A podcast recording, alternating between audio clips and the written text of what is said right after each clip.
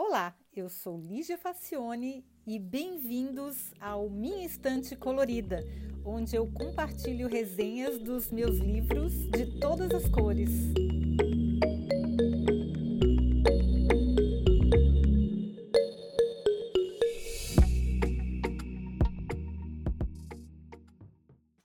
Olá! Eu sempre gostei dos textos do Seth Godin mas eu nunca tinha lido um livro inteiro dele. Ele é um guru do marketing, ele escreve textos muito bons em várias revistas, em vários sites, e eu sempre gostava do que ele escrevia. Aí, quando eu estava escrevendo o meu livro Atitude para a Liderança, eu comprei um livro dele que, que tratava sobre o assunto, porque eu estava é, estudando tudo que aparecia sobre o tema, e o livro se chama Tribes: We Need You to Lead Us.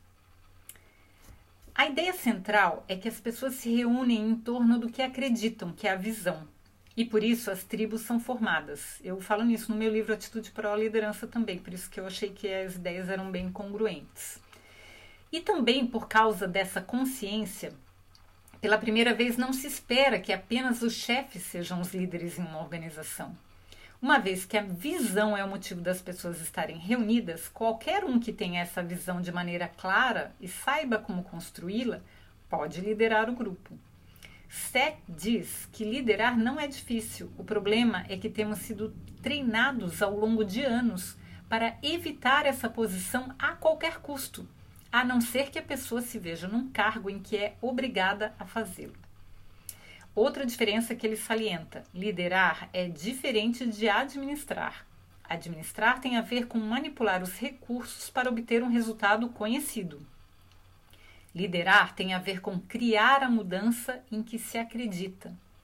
Líderes têm seguidores, administradores têm funcionários ou colaboradores. Administradores fazem coisas, líderes fazem mudanças. E porque líderes fazem mudanças é que as pessoas evitam tanto essa posição, porque ela está longe de ser segura e confortável. Godin diz que dois aspectos principais diferenciam, diferenciam um grupo de uma tribo: o interesse compartilhado e a maneira de se comunicar. Uma tribo consegue transformar o interesse compartilhado em uma paixão, um desejo de mudança. Numa tribo, a comunicação flui. Estão disponíveis ferramentas que permitem que todos os membros se comuniquem e estreitem seus relacionamentos. Com isso, a tribo ganha novos membros e cresce. Há ainda as diferenças entre um bando e uma tribo. Um bando é uma tribo sem um líder, um bando é uma tribo sem comunicação. O que acontece é que a maioria das organizações investe seu tempo fazendo marketing para bandos, mas as melhores ajudam a construir tribos. Seth fala ainda sobre as dificuldades de inovação e de se manter uma empresa que não possui essa visão de liderança, citando muitos e muitos exemplos de negócios dos Estados Unidos. Olha, quem leu meu livro sabe que eu concordo com tudo isso e assino embaixo. E esse meu livro, inclusive, está disponível para download grátis. Vou colocar o link para vocês na descrição do, do episódio. E apesar de não gostar muito da metáfora com tribos, porque para mim remete a cacique, que é chefe, o sujeito que manda, e que, na minha opinião, não combina com esse conceito mais colaborativo de liderança, porque remete muito à autoridade. Enfim, eu não concordo muito com essa metáfora, mas ele ele é muito bom. O Seth Godin é muito bom. E eu concordo com as ideias. E as ideias são muito boas, eu aprendi bastante, mas ao terminar de ler as 125 páginas, eu fiquei com a sensação de que o assunto era suficiente para um bom artigo, e não mais que isso. Para render um livro, foi necessário forçar bastante a amizade.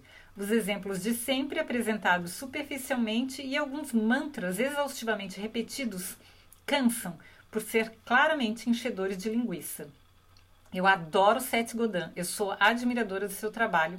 Eu faço parte da sua tribo, mas decididamente eu vou continuar lendo apenas os artigos.